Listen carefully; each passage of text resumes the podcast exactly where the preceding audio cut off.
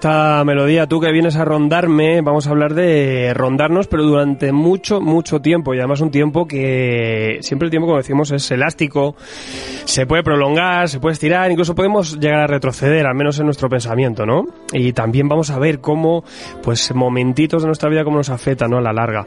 Con una obra eh, que nos ha sorprendido, pero que ya sabíamos que íbamos a atinar, que es Carta Blanca, tenemos a Jordi Lafebre, que le conocemos por sus grandes trabajos, sobre todo con el maestro Sidru, en el cómic franco-belga.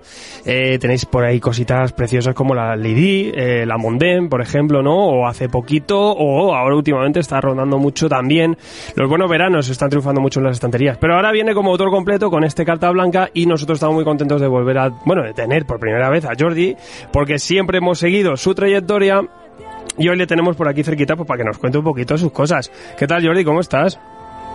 Muy bien, muchas gracias. Encantado de estar aquí con vosotros. Todos nosotros, porque siempre decimos que, que tus dibujos nos, nos alucinan. La verdad es que ya nos- no sabemos qué palabra decir, que, que sale un cómic. No digáis ninguna, no digáis ninguna. Está bien. No nos gusta mucho, está bien. Está bien. Y ya está. Ah, Esto, bueno, no me ha cambiado la vida, pero bueno. pero esto no está mal. Entonces, no- No, yo los que lo- los, los elogios no sé cómo gestionarlos. Sí, es difícil, que ¿no? muchas Es verdad, Ya sí, es está. verdad. Mira, sigue, para, sigue para adelante. Hablamos del libro y ya. Para adelante, totalmente, totalmente. Eh, tenemos por aquí a Joel también. ¿Qué pasa, Mónico? ¿Cómo estás? Pues muy buenas, eh, la verdad que encantado de charlar con Jordi, ya que yo cuando vi Carta Blanca en, en el previews de Norma, solo con ver las primeras páginas quedé enamorado del dibujo y de lo que vi, dije, esto el día de salida se viene para casa.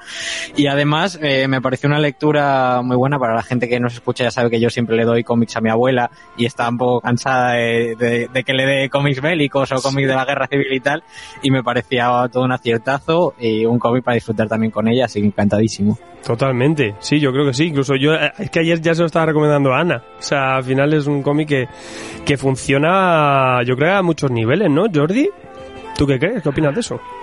Ah, no, no sé, a mí- yo me lo pasé muy bien haciéndolo y es verdad que buscaba buscaba un público que no fuera el que se lee todos los TVOs del mundo, sino que buscaba un público que quizá no lee TVOs a menudo o incluso que nunca leía un TVO. O sea, yo me pensaba que si llegaba a, recaudar un lector más hacia los TVOs, había ganado algo, ¿no? Porque es cierto, como habéis dicho que llevo años haciendo libros eh, y me da la sensación de que mi público un poquito ya me conoce. Quien me quiere conocer ya me conoce por el trabajo que he hecho hasta ahora. Sí. Llevo años encadenando libros y, y uno, uno mismo se pregunta ¿qué- qué- quién soy como autor, ¿no? Y qué, qué- qué tengo que hacer ahora, ¿no? Y, y puede seguir la línea recta o, o dar un, un- un giro de trayectoria y, y me planteé con, con este libro, ya que empezaba en solitario, ampliar un poquito el público, ¿no? Ir a buscar un público, no el típico director, tampoco el típico de, de novela gráfica un poquito más intelectual y más literario. Buscaba, no tengo claro qué buscaba, pero sí que es verdad que intenté algo nuevo, ¿no? Algo desde, desde el punto de vista del lector que ya me conoce. Sí. Y me gusta, sí, hay gente que dice que es un, un libro bueno para, para tentar a la gente que no lee cómics a menudo y me lo tomo como un elogio. La verdad es que me gusta ese, ese comentario del libro. Que es un, un trabajo que creo que se agradece poco, pero que siempre tendremos que buscar desde el cómic, ¿no? Ganar lectores nuevos y que esto crezca de alguna manera, que con ganar uno ya es una buena batalla ganada, ¿no? Sí, yo no creo que un lector que, que ganes luego, luego lo pierdas. Es decir, eh, evidentemente eh, hay gente que va al cine una vez al año y, bueno, ahora no, ahora no, ahora no hay nadie que vaya al cine, pero casi nadie. Pero, es decir, hay gente que ve películas una vez al año y hay gente que ve películas tres a la semana, ¿no? Hay gente que lee uno o dos libros al año y hay gente que lee 20, 30.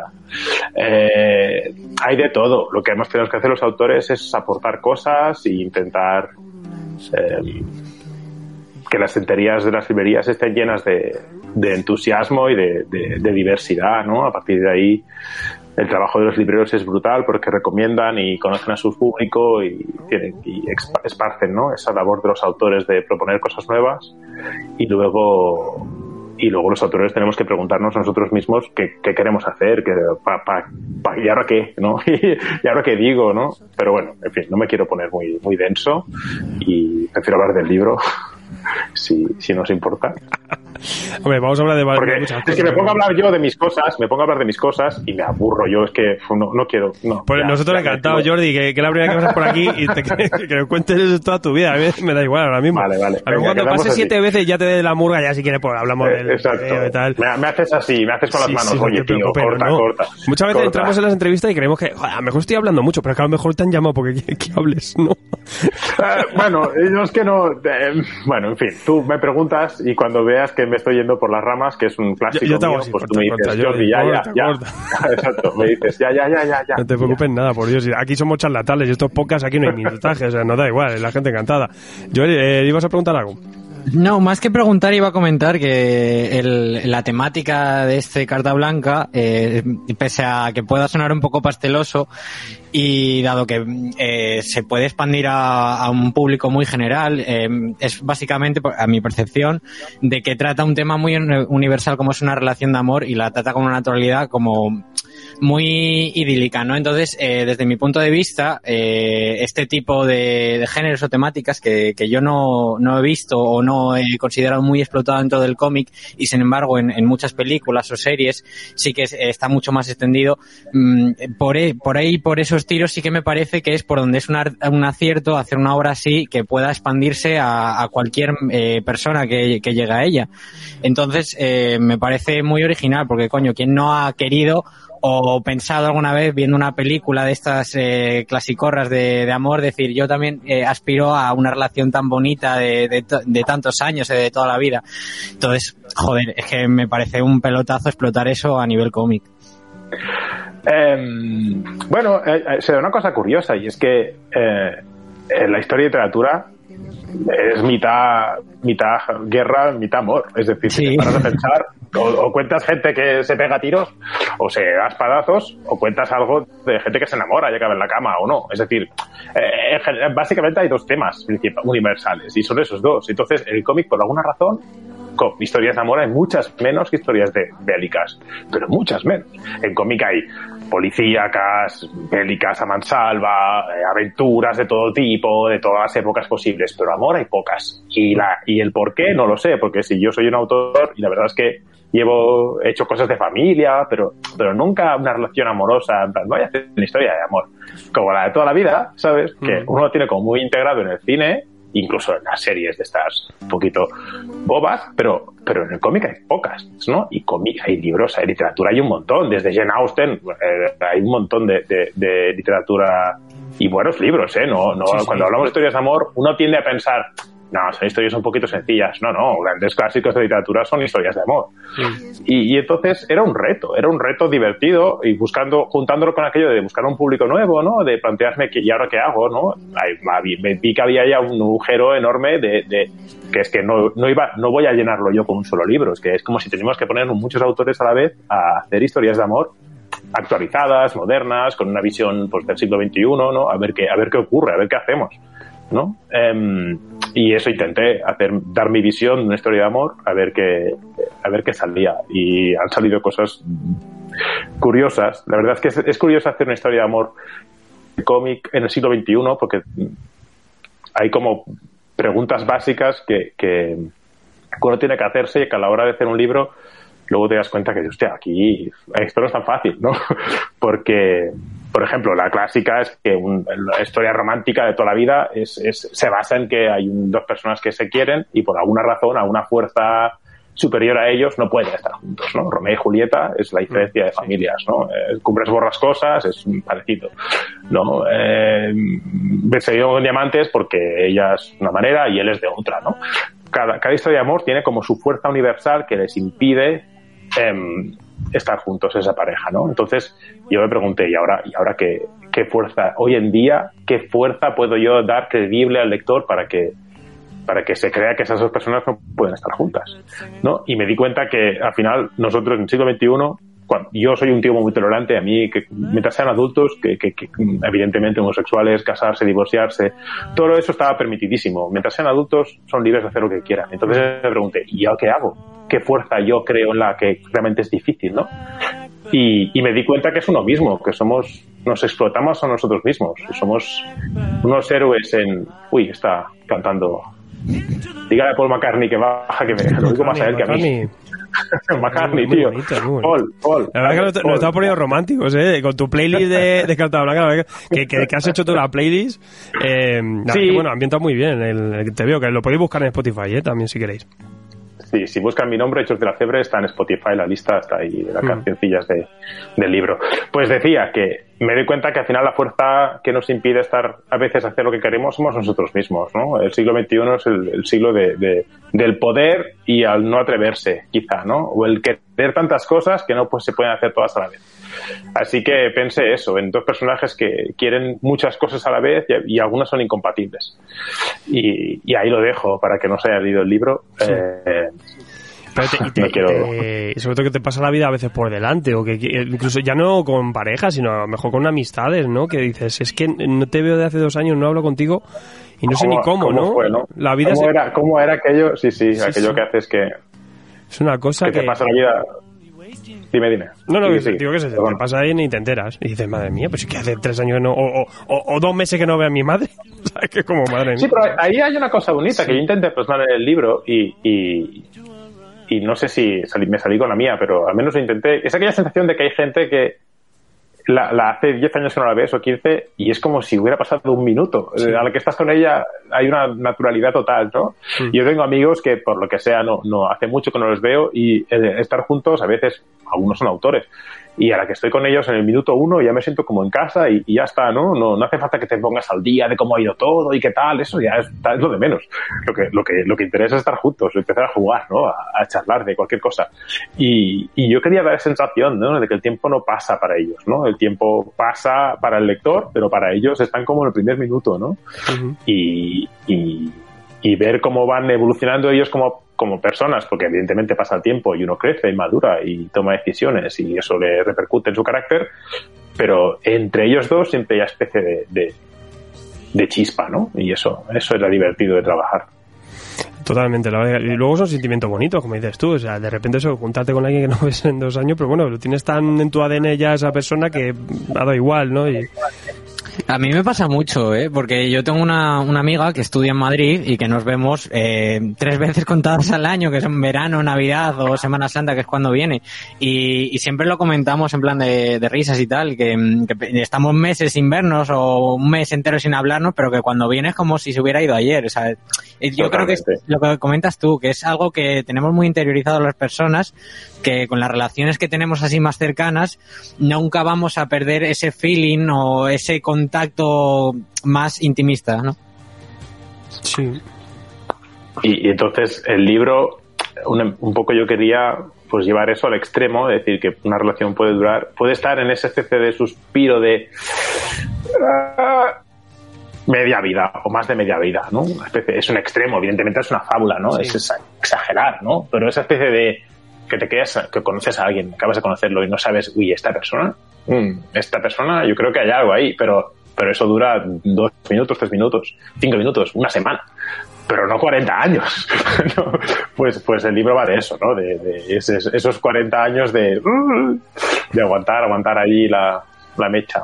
Y sí que lo dices también, eh, ahora, ahora le vamos a meter caña al cómic también, que todavía no hemos dicho ni cómo ni de qué va ni nada. Pero bueno, pero, pero, bonito también hablar de esto, porque incluso los tiempos modernos, creo que dices tú, esta historia encaja ahora, porque quizá a lo mejor antes teníamos más tiempo para los demás y ahora tenemos más tiempo para casi asimilar eh, lo que nos lo que se nos viene encima, ¿no? Y, no, y los demás los tenemos un poco ahí, pero atendemos como no podemos, ¿no? Estamos en unos tiempos un poco más locos en ese sentido, ¿no? Sí, en, eso es una de las cosas que, me di cuenta al principio que te contaba, que hay que tomar decisiones para la hora de hacer el libro. Me di cuenta que el libro no podía ambientarlo en el siglo XXI, en nuestra época, porque no funcionaba.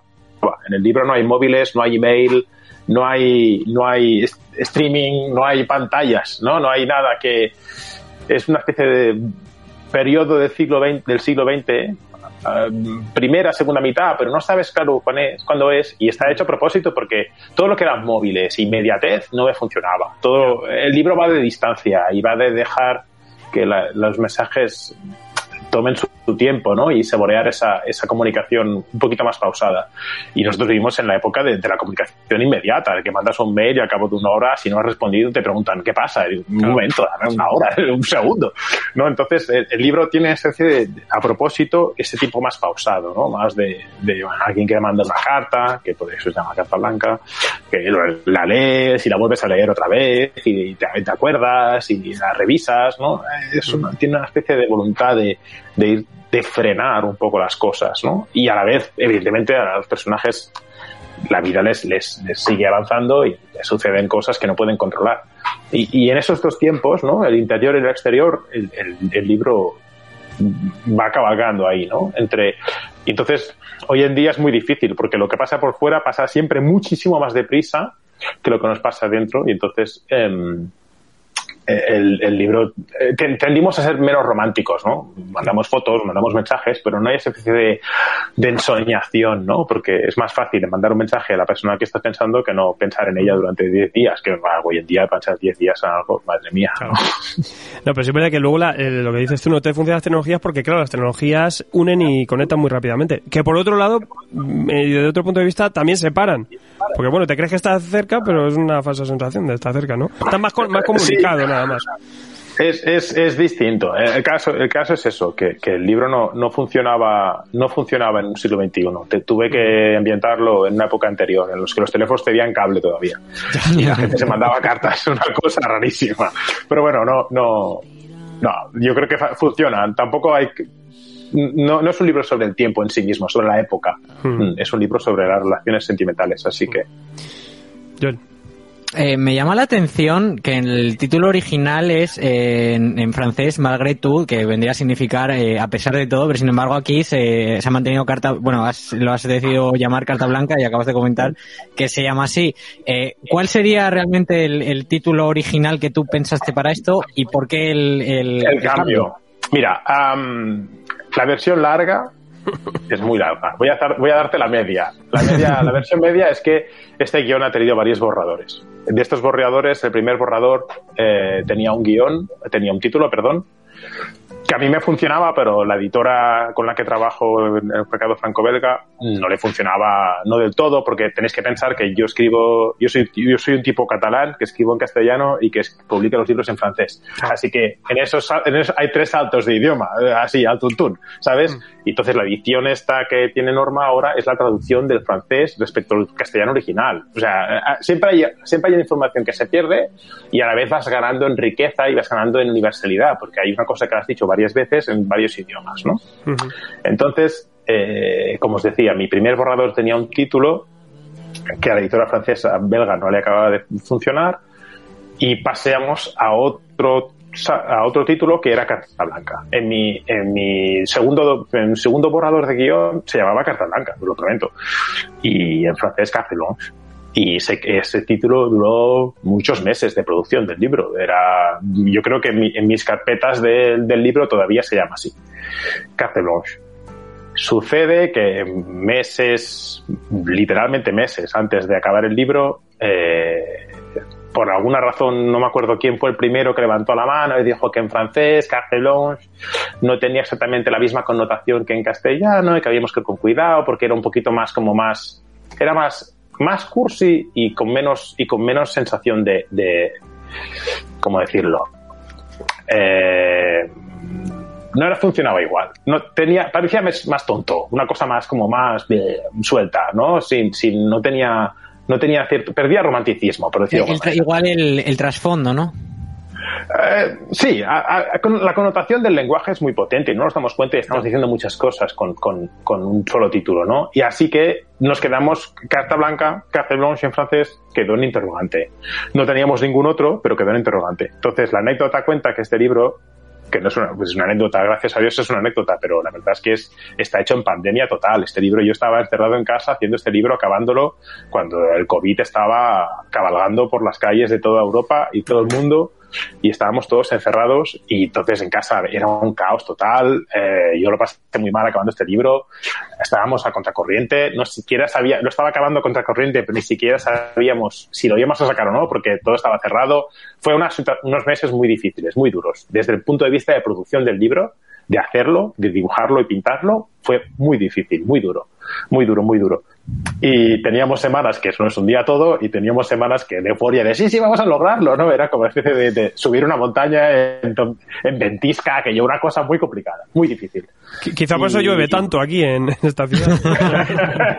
no lo sé, no lo sé, no lo sé. Al final este libro, no sé, que lo, dije en mi Instagram y lo digo cada vez que me preguntan, que esté acabado es un milagro, porque pasó de todo. Pasamos, tuvo problemas personales míos, eh, en la familia, eh, la producción, la pandemia global, eh, todo, pasó de todo. Todo lo que podía pasar en un libro para que no siquiera pasó y lo acabamos, ¿no? Y entonces en un momento dado, antes de, meses antes de, pero muy poquito, ¿eh? No sé si te digo dos o tres meses antes de acabarlo, mi editora, que es una gran amiga, ¿no? Que, que trabajo con ella codo con codo y que en esas, este momento de, de, producción loca hablaba con ella cada día por teléfono, me dijo, ¿no? Un momento, vas a acabarlo, ¿no? A pesar de todo, ¿no? y este libro lo vas a acabar. Y fue como, uh, cuidado, porque realmente, a pesar de todo, Malgré en francés habla de todos los personajes posibles, ¿no? Habla de ellos dos, evidentemente, pero también habla de los secundarios. No voy a, no voy a desvelar nada, pero quien lo haya leído lo entiende, ¿no? Eh, a pesar de todo, habla de muchísimas más cosas de los que, de los que hablaba Carta Blanca, ¿no? Y nos gustaba mucho, a pesar de todo, en francés, Malgré Son dos palabras, suena muy bien, es una historia de amor, pero Malgré que tiene conocimiento, nos gustaba mucho el título. Y cuajó, cuajó enseguida. Y Malgré cuajó enseguida y se, se quedó Malgré en francés. Luego, por, por, suerte y por razones que ahora mismo tampoco me toca a mí valorar, pero el libro está gustando mucho, está funcionando mucho y, lo estamos traduciendo a muchos, a muchos idiomas. La verdad es que es una goza, es una gozada. Está, el libro está, está funcionando muy bien y estamos traduciendo muchos idiomas, entre ellos castellano. Bien, claro, bien. Y a volver a castellano, ¿qué quieres que te diga? Eh, a pesar de todo, no me funciona igual, mm. son muchas palabras, es un poquito más largo y carta blanca son dos palabras, era mi título original, sí que tiene la connotación de, de una carta blanca. Carta blanca significa libertad total. Y también significa una carta que no te escribo porque ¿qué te voy a decir? ¿Sabes? Que una carta, te mando una carta en blanco, es que, ¿sabes? y, me gustaba mucho el título y como y pude recuperarlo en francés no pude imponerlo carta blanca porque porque como no sé francés a ese nivel, no sé lo que connota, ¿sabes? Ahí tengo que confiar en la gente con la que trabajo. En cambio, en castellano, carta blanca me sigue gustando un poquito más que a pesar de todo, ¿no? Así que, eh, como, como pude opinar, digo, bueno, pues si puedo opinar, volvemos al título, volvemos al título original.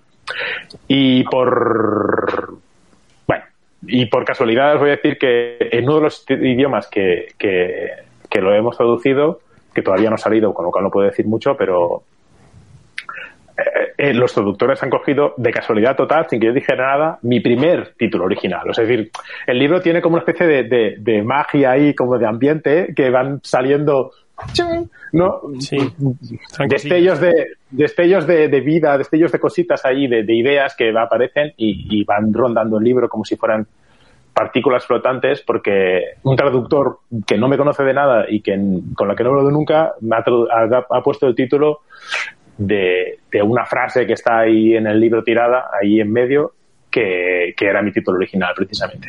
Ya está. Así que, bueno, al final los títulos es una forma de presentarse al lector, es como la portada. Puedes hacer una portada, puedes hacer otra. Es decir, lo que importante es que presentes al lector, que el lector se queda ahí, eh, ¿qué es esto? ¿no? Que abra, abra la curiosidad, que pique el gusanillo y, a partir de ahí el libro tiene que hacer su trabajo, que es entretener y dar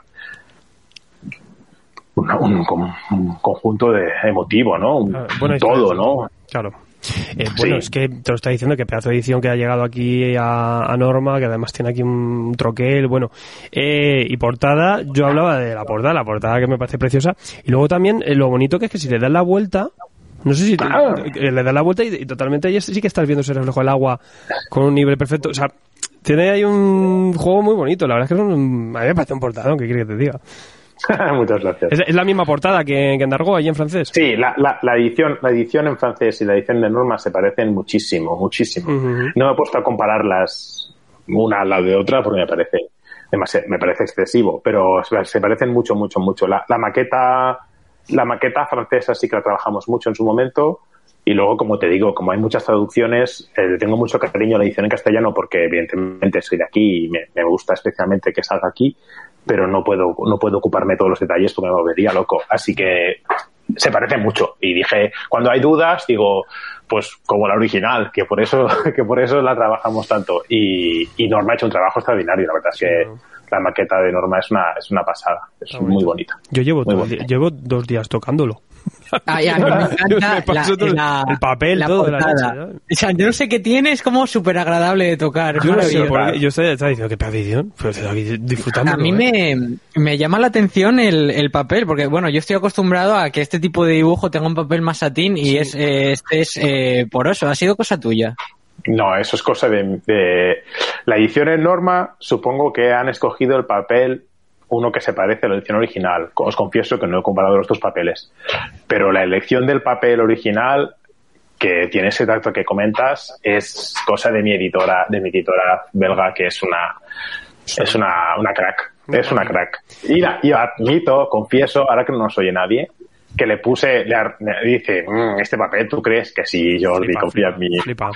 Y yo, y como estábamos en pandemia, yo estaba agobiado, estaba, pero estaba cruzadísimo, cruzadísimo. Yo estaba con mis tebeos, acabando el tebeo, pero y me llegaron las pruebas y no me gustaron. Dije, esto, esto, esto no es lo que yo quiero. Solo que como no había tiempo de cambiarlo, dije, sí, sí, tira, tira, tira. Y la verdad es que quedó muy, muy bien, muy bien, muy bien. Muy bien. este papel... Es importante, es importante saberse, saber decir, hostia, pues ahí la, yo lo estaba viciando, ¿eh? es decir, eh, un libro, en este caso, aprovecho para decir, em, tanto en Norma, evidentemente, el trabajo que hacen, he hablado de los libreros, he hablado de mi editora, eh, saldrá otra gente, de traductores, saldrá otra gente también en la charla. El libro, en, la portada sale mi nombre y, está bien, pero hay mucha gente que ha trabajado en este libro y hay mucha gente que acompaña la producción de un libro siempre. Un libro no solo una persona o dos, son muchas, muchas personas, desde hacerlo propiamente dicho, editarlo y luego venderlo, ¿no? que, para que hasta que llegue al público. Así que mi reconocimiento está allí porque está mi nombre en la portada y es, es muy bonito y está muy bien.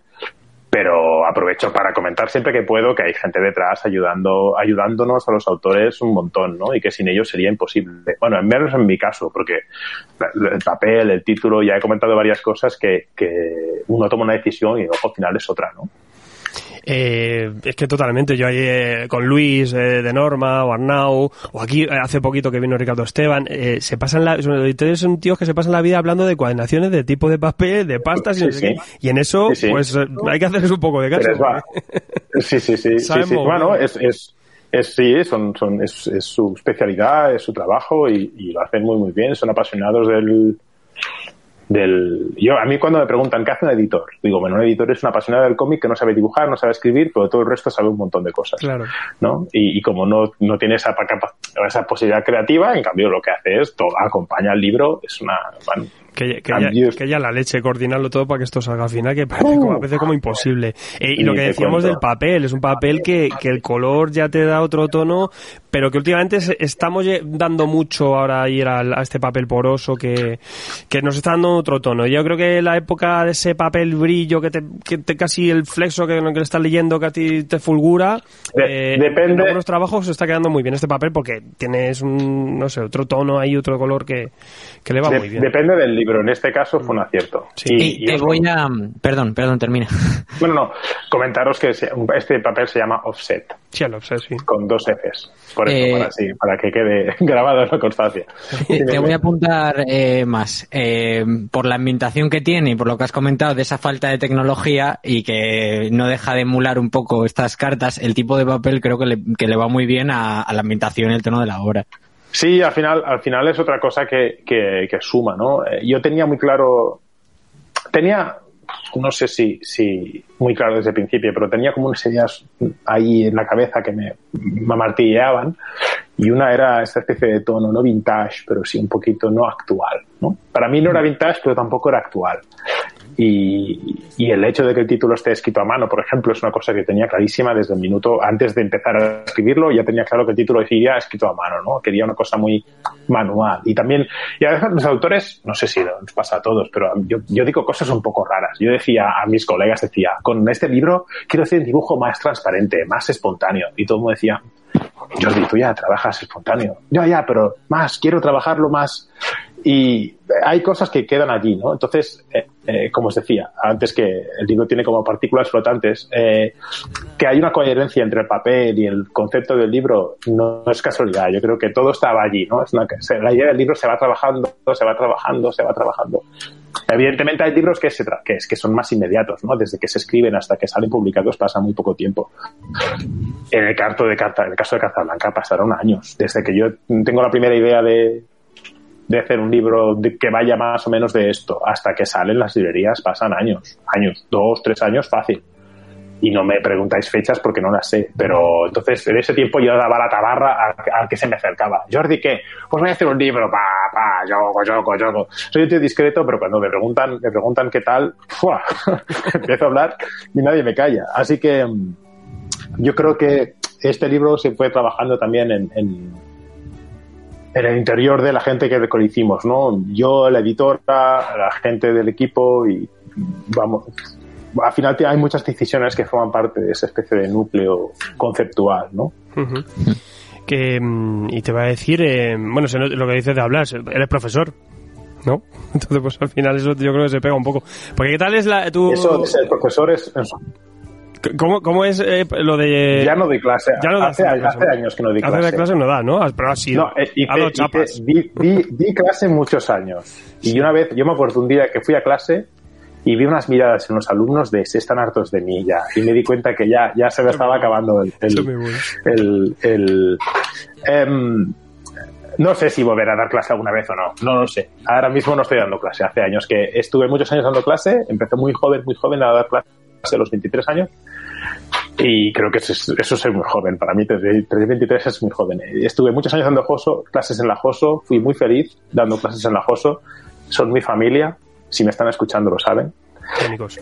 Y ya, ya son una maravilla todos, del primero al último. Y, y a un punto en que, bueno, por, por proyectos personales, por cosas, nació mi primera hija, eh, lo dejé y, y ya no he vuelto. Pero pero no, por, no, por, no porque no me guste enseñar, sino porque hay cosas que, que, se van solapando una tras de otra, un poquito como en el libro, ¿no? Que la vida te pasa por delante. Hostia, ¿cuánto hace que lo das clase? Pues ya hace unos cuantos años. Pero, pero sigo disfrutando dando clase, la verdad. Hice una, un taller un fin de semana con la gente de la Galería Roja en Sevilla, que son también una pasada de, de buena gente, y hicimos un taller de nada, éramos 20 alumnos y yo. Y disfruté, disfruté muchísimo. Me pasé el fin de semana diciendo gracias a los alumnos porque me lo pasé muy bien. Y, pero nada, se quedó en eso, en un fin de semana de no, no sé si volveré a dar clase porque estoy muy ocupado, tengo muchas cosas, muchos proyectos, no, no me da, no me da la vida para todo, pero, no sé si me estabas preguntando si soy profesor, si no, no, sé qué me estabas preguntando. No, que, tal es un poco proyectar un poco a la gente, al menos en esa etapa que has, que has tenido. Y ya, ya por curiosidad, si alguno de tus alumnos hoy en día, es, alguno tiene nombre que nos pueda sonar con alguna cosilla. Uy, claro, hay, yo me imagino, tengo, y muchísimo más buenos que yo, son infinitamente más buenos que yo. Ah, así famosos, famosillos, que quizás los conozcáis. Conrad Rousset fue mi alumno. Miki Muñoz fue mi alumno, Uriol Hernández fue mi alumno, Javi Rey fue mi alumno, eh, Tony Infante fue mi alumno, Sandra Cardona fue mi alumno. Tengo alumnos que tienen mucho más talento que yo, que darles clase era un privilegio y que hoy en día demuestran que me pasa la mano por la cara en cualquier aspecto. Eh, fue una fue un privilegio. La verdad es que dar clase tan joven fue un privilegio porque veías gente que tenía con, subía con una fuerza brutal y yo les, yo les enseñaba lo que podía y compartía mis ideas y mi, forma de ver las cosas, pero no, no aquello de enseñar, enseñar, enseñar, ostras, es que enseñar también es muy difícil, ¿no? ¿Qué vas a enseñar? Si este ya lo sabe todo, esta ya, esta ya controla, ¿no? Así que sí, no, fue, una, fue una época muy, muy bonita y, y siguen saliendo alumnos de, de las escuelas con una... Ayer me, justo ayer, no sé por qué, bueno, sí lo sé, pero no voy a decirlo, me llegaron dos dossiers de alumnos de la JOSA a punto de salir uh, digo, madre mía, ¿qué edad tiene? Y la, o la gente me pregunta, ¿no? Me manda mensajes, oye Jordi, mira, que estoy empezando, a ver qué opinas. ¿Cuántos años tienes? ¿19? Madre mía, yo con 19 años no dibujaba así de bien ni de coña, vamos. La gente sube con muchas inquietudes, pero, pero su- su- los que quieren suben con una capacidad brutal. Yo no, yo era con 19 años no me enteraba de nada, no, no sabía nada. A mí me pasaba, yo estudié dibujo, miraba a los lados los compañeros y decía, madre mía. me venía Madre había alguno que, madre mía. Yo a lo mejor estaba haciendo manos que me tiraba meses y el de al lado haciéndose un Conan en A2. Digo, ¿pero qué es esto? madre mía. Sí, hay que, Sí, sí, cada uno que... Menudos bichos. Por suerte no es una, no es una, no es una competición, ¿eh? No, no, claro, no, no.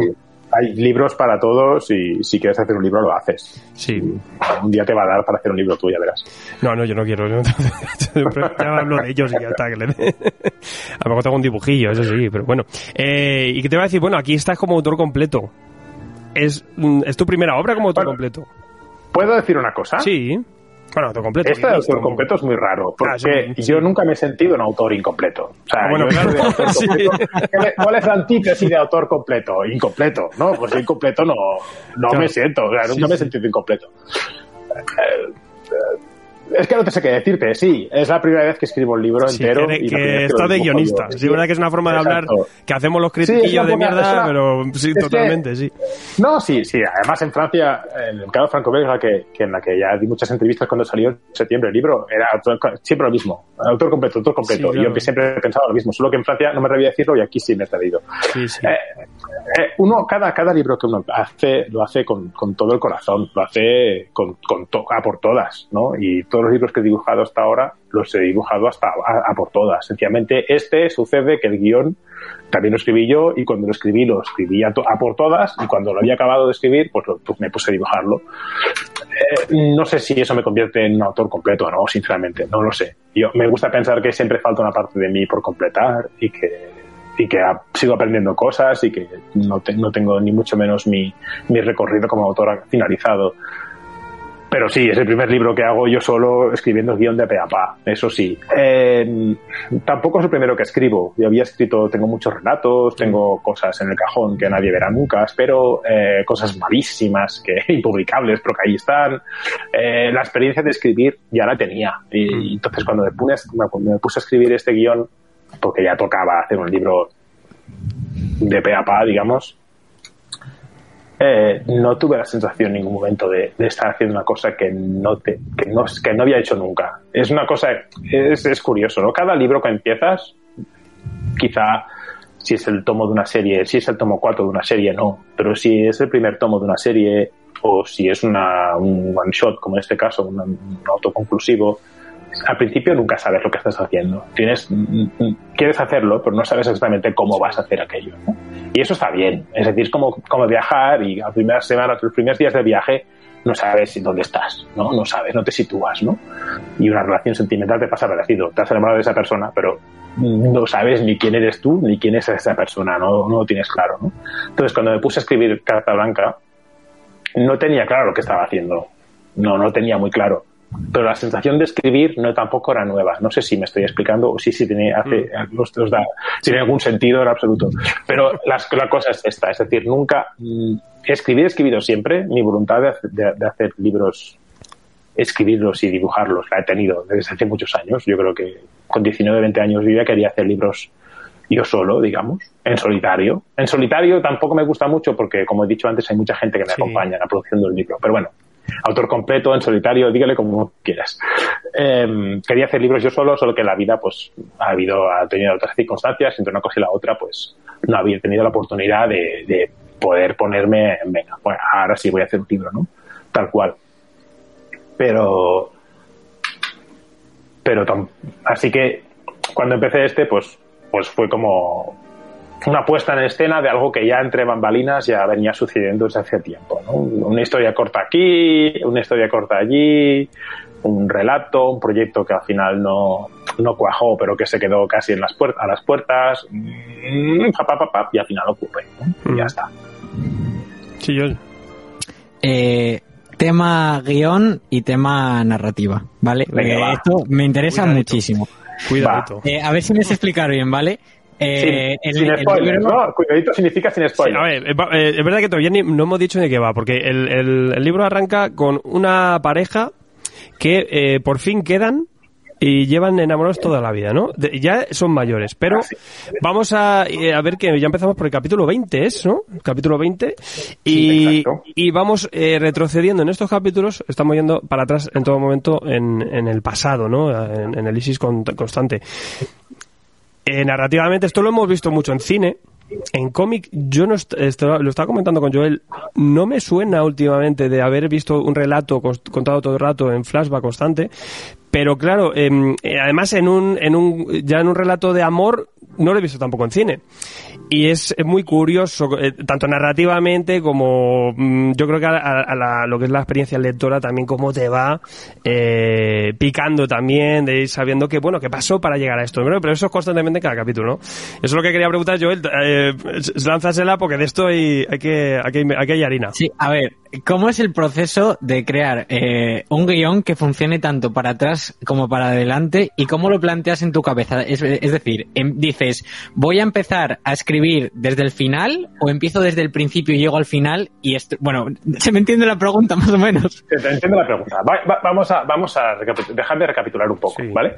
Em, para que, es decir, si a mí me preguntan de qué va el libro, o es una cosa que nos preguntan los autores muchísimas veces antes de hacer el libro, ¿no? ¿De qué va? Dame el pitch, ¿no? El pitch es dos frases, Dame- dime tres frases. Es una historia de amor contada al revés. Es de amor platónico de dos personas que están enamoradas durante 40 años y el libro empieza al, a su- al final de sus vidas, cuando deciden empezar una relación juntos, y el libro, en lugar de avanzar, lo que hace es retroceder hasta su juventud para ver cómo, qué ha sucedido durante estos 40 años. Esto es el, el libro es esto. Entonces, para responder a tu pregunta, ¿cómo he planteado eso? Pues, pues fu- fue, divertido, la verdad. cuando, cuando, cuando, la- la- os juro que cuando, la- cuando yo decía, os decía antes, ¿no? Cuando que voy comentando las cosas, cuando yo dije a la gente, no, voy a hacer una historia de amor al revés, ni nadie me hizo caso. Es que nadie, nadie. Todo el mundo ponía cara de, sí, Jordi, sí. Mm, muy bien, muy bien. Di, que- di que sí, di que sí, cariño. ¿eh? Lo que te Di sí". propongas. ah, claro que sí, mi amor. Pues claro que sí. Venga, dale. Em, porque suena raro y es raro, no te voy a engañar, no te no os vas a engañar ahora, ¿no? Entonces, hay una, hay varias formas de, de construir eso. Me planteé qué quería yo. Yo quería un libro que se leyera fácil, ¿no? Eh, podías hacerlo muy difícil y que el lector fuera descubriendo qué sucedía a medida que iba leyendo y convertirlo en una especie de ejercicio intelectual, cosa que no quería en absoluto porque no me gustan ese tipo como lector, esos libros no los acabo de disfrutar nunca, esos puzzles tan complicados, tan complejos, es una demostración de habilidad, pero no me gustan mucho, pero tampoco quería un libro que fuera totalmente masticado y que fuera un libro que, que, que estaría, estaba clarísimo lo que usted decía, pe a pa, lineal, que podía leerlo cualquiera casi en el, en el metro desconcentrado, ¿no? Eh. Tampoco quería eso. Entonces, eh, hay varias fuentes de inspiración, hay, hay un proceso de trabajo detrás que, que me llevó mi tiempo de descubrir cómo quería armar esta, esta estructura de guion. El ejemplo más fácil es, es una escultura de Miquel Barceló, que es un pintor y escultor de Mallorca buenísimo, en la que tiene una, una tiene tres esculturas, pero bueno, vamos a decir que es una, que es un elefante haciéndola vertical, pero que se aguanta por la trompa, ¿no? Mm. Eh, es un elefante que se aguanta por la trompa y está patas para abajo, ¿no? Patas para arriba, no sé, decirlo como quieras. Eh, es un elefante realista, pero evidentemente ningún elefante del mundo podría aguantarse el peso por la trompa y levantarse hacia arriba. Así que es realista en la, en la forma, en la estructura, pero lo que está contando es totalmente un imposible, ¿no? Eso me dio, me dio la fórmula para decir qué quiero hacer aquí, ¿no? Quería que, y pensé que la estructura del guion tenía que ser lo más realista posible en lo que estructura del guion clásica de tres actos, eh, desenlace, ta, todas esas cosas que no quiero ponerme a poner muy técnico, pero en cualquier caso, lo que la estructura típica de un guion eh, iba a usar eso, sencillamente que los acontecimientos que iba a contar estarían contados al revés. Cuando tuve esta idea, eh, em- empecé a montarme las escenas que me apetecía, los puntos álgidos, los puntos de tensión, los puntos de relax, bueno. Y yo escribí el guion y pensé el guion como se lee, como lee el lector, es decir, desde el final hasta el principio. Sencillamente, eh, imagínate que estoy dibujando a alguien haciendo la vertical o haciendo a alguien haciendo el pino puente. Pues eso, dibujé, eh, le escribí un guion de atrás para adelante, o sea, de, delante para atrás. Eh, dibujé, escribí eso. Evidentemente, yo sabía como, evidentemente no, pero a cierto punto yo sabía cómo quería acabar el libro, tenía claro cómo quería acabarlo, tenía claro que quería que sucediera más o menos, Así que es un ejercicio de ir dando la vuelta, ¿no? Dibujar, pop, pop, pop, te, alejas, ves que queda bien, te vuelves a acercar, pop, pop, pop, sigues dibujando. Un ejercicio de, de tomar perspectiva constante, ¿no? Para, para, para con la obra que estás haciendo. Y en este caso, la lectura del guion. Y yo me la, esta historia me la he contado mil veces, para adelante, para atrás, para adelante, para atrás, docenas de veces. La, dejé leer el guion al principio porque yo no estaba seguro si eso se iba a entender o no. Es una cosa que es un ejercicio, como habéis dicho, y a mí no me consta, nunca me he leído un libro al revés. En ese, o sea, libros sí, alguno, pero pero cómic no me constaba, ¿no? Y no sabía si iba a funcionar o no, y yo tenía mucha inseguridad, porque digo, hostia, esto la estoy liando, ¿no? Y de, este guion, el primer borrador de guion, lo leyeron unas cuantas personas, así de memoria, mi amiga Andrea Joffra, mi amigo Javi Rey, eh, mi mujer, eh, mi editora, evidentemente, un par de personas más en la editorial, Damián Campanario también creo que leyó un poquito, y digo los nombres para que queden constancia, ¿eh? si alguien quiere apuntarlos y luego buscar. Y, y todos me decían, funciona, se entiende. Digo, ya, pero se entiende que vamos al revés, pero que en realidad está... Sí, sí, todo bien, ¿no? Ya, pero seguro que se entiende. Bueno, Jordi, que sí, que, sigas. Entonces hay un momento en que hay un mecanismo que cuando aprendí a hacerlo, hay una especie de mecanismo para, es como si fuera muy al revés, clac, ¿no? Te, te lleva hacia atrás. Es una cosa que aprendí a hacer en este, en los primeros capítulos y, después se trataba de hacerlo en todos los capítulos. Cuando aprendí a hacer eso, pa, pa, pa, el libro funcionó solo. Pero está escrito desde el final hasta el principio o desde la primera página del libro hasta la última página del libro. Está escrito así. Aunque luego se puede entender totalmente al revés. A mí, a mí me ha pasado que he acabado el libro y luego lo he leído en formato... lo he leído como si fuera un manga. Al revés, Al revés. O sea, es verdad que luego cada capítulo, la mayoría están, están escritos de forma lineal en el tiempo, pero algunos también hay una narrativa visual que retrocede, que ya me ha roto a mí el ojete, Era, era, era, fue una, fue una, fue un ejercicio muy divertido, la verdad es que hay, hay, hay cosas que, que el cómic te permite, que, que, no te permite ningún otro, ningún otro medio. Yo soy, yo soy un fan absoluto del cómic, pero bueno, decirlo aquí es un absurdo, porque aquí, estamos aquí, somos todos, fans. somos todos fans, pero, pero a veces uno que, uno hay que reivindicarlo en sí mismo, ¿no? El formato del cómic como tal. Eh, en el cómic sabes que el libro va a acabar tienes unas páginas y tú estás leyendo la página 80 y ves que el libro tiene 90 páginas y sabes que te quedan 10. Sabes que, sabes que está llegando. Las exacto, estoy llegando. Llevas, sabes que puedes, como llevas el libro entero contando las viñetas, sabes que te quedan más o menos tantas viñetas, ¿no? Eso es fabuloso. O sea, en el cine no te pasa y en, en, el, en la novela eh, te diría que incluso tampoco, ¿no? En el cómic sabes casi, casi cuántas imágenes te quedan por leer antes de saber el final, ¿no? Y esa especie de vértigo, ¿no? De esto va a acabar y no tengo ni idea de cómo acaba, eh, a mí me parece fabuloso.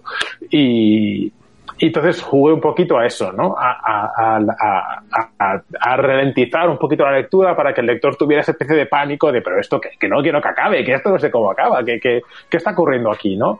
Y ah, otra cosa que te permite el cómic es que puedes hacer pausa y te quedas embobado con una viñeta o dos y vuelves atrás y vuelves adelante. Ese control absoluto respecto a la lectura es una cosa muy, muy, muy bonita del cómic que ni el cine la tiene de forma fácil ni la literatura la tiene porque el pensamiento funciona de otra manera, ¿no? Así que quise reivindicar el cómic desde su esencia que es viñetas todas iguales todo el rato, marcar un ritmo muy sencillo de lectura y que el lector entrara dentro del universo de la historia, que es lo que yo quería, ¿no? Y como el libro habla un poquito del tiempo, de adelante hacia atrás, de, cómo funciona el pensamiento del tiempo también, aprovecho para meter mis cosas ahí de filosóficas, pues em, creo que el cómic, el formato del cómic me permitió eso de una forma muy, muy divertida. Sí, te voy a decir, porque esta, esta composición de seis viñetas eh, la haces por eh, a nivel narrativo. Yo no creo le da una serenidad a lo mejor para que se entienda mejor el ejercicio que propones. Era, era una idea, era una idea de base, es decir, este formato de seis viñetas todas iguales por página no, no me he inventado yo ni muchísimo menos. En francés se llama Gaufrier, de gofre, es así de, así de tonto el nombre. Y, y hay muchos autores que lo usan. Pero en este caso de Blanca, como es un ritmo muy pautado, que una marcha atrás. En mi cabeza era una marcha atrás. Era 20, 19, 18, 17, 16. Es crear un vértigo, ¿no? Crear una sensación de, de, de rampa, ¿no? De tobogán, de ¡uh! Esto está yendo hacia atrás, que no lo puedo parar. El hecho de que cada nieta fuera igual que la anterior y igual que la siguiente marca muchísimo el, el ritmo de lectura al lector y da una sensación de que te va solo no tienes que hacer nada. Esto, que en otro cómic es un fracaso total, porque la verdad es que el lector cree su propio tiempo-espacio, ¿no? En este caso creo que funciona porque es una especie de rampa, un, tobogán, y, uh, va hacia abajo. Y solo rompo con contados momentos, creo que por razones un poquito más técnicas, pero, pero, exacto. Pero, pero, nada, es, es, hay que una vez conoces el cómic, la, esencia de lo que es, que es viñeta, texto, imagen, y eso crea una alquimia en el cerebro de la, del lector, eh, si, vas a la ciencia de eso, es maravilloso jugar con eso, jugar con, con, el ritmo de lectura del lector, es una, es una maravilla. Yo sobre todo lo que dices, que, mm, que tú a lo mejor decías, bueno, a lo mejor esto se entiende o no se entiende, ¿no? Se, entiende perfectamente, es muy sencillo. Si echamos para atrás es para disfrutarlo, ¿no? De cómo se puede llegar a entender igual al revés, ¿no? De cómo está tan conectado todo. Y creo que además es un recurso que, que siempre te, porque te va despejando una duda, ¿no? muchas veces es saber qué pasa después, es el cliffhanger o el, recurso habitual, pero también saber qué pasa en el pasado, lo que siempre tenemos en los flashbacks, eh, pues también te revela muchas cosas, pero tener que toda la obra así, eso te, me, ha mantenido, yo te digo, yo esto lo he leído a altas horas de la madrugada y me, ha, y me ha tenido despierto, me ha mantenido despierto. Y quería, querías, la, la, cosa, yo quería, era uno de los retos, ¿eh? quería, quería hacer una especie de Agatha Christie, de descubrir qué sucede al final, ¿no? Una especie de ritmo de, es quiero saber cómo acaba, quiero saber qué sucedió, ¿no? Eh, Claudio Naranjo, el, terapeuta chileno, decía, creo que era chileno, decía que el ser humano la felicidad es entender el porqué, ¿no? El comprender, ¿no? El, estamos acostumbrados a, las películas de acción de descubrir cómo acaba, ¿no? Quién gana la guerra, ¿no? Quién quiere hacer así con el puño de las piedras y quién, cómo, cómo acaba todo eso. Pero el, al ser humano le gusta entender la fuente de, las cosas, ¿no? Le gusta entender el, el porqué. Y crear una historia de amor donde el, lo importante no es saber cómo acaba, sino entender de dónde viene todo eso, era, era un reto, era un reto divertido, Así que construí también el guion pensando en eso, en una especie de ritmo acelerado, entre comillas, para, para que el lector no quisiera absolutamente descubrir qué sucedía al principio, ¿no? Cómo, cómo empezaba todo eso, ¿no? Esto aquí también en tu dibujo, em, que has puesto mucho el, el, hincapié un poco en el detalle también de, pues en las viñetas, pues dar algunas líneas o las típicas expresiones de el, humo cuando estás enfadado, ¿no? Un poco también ese, eso que a lo mejor vemos más en el cómic, en la tira, ¿no? O en la revista clásica.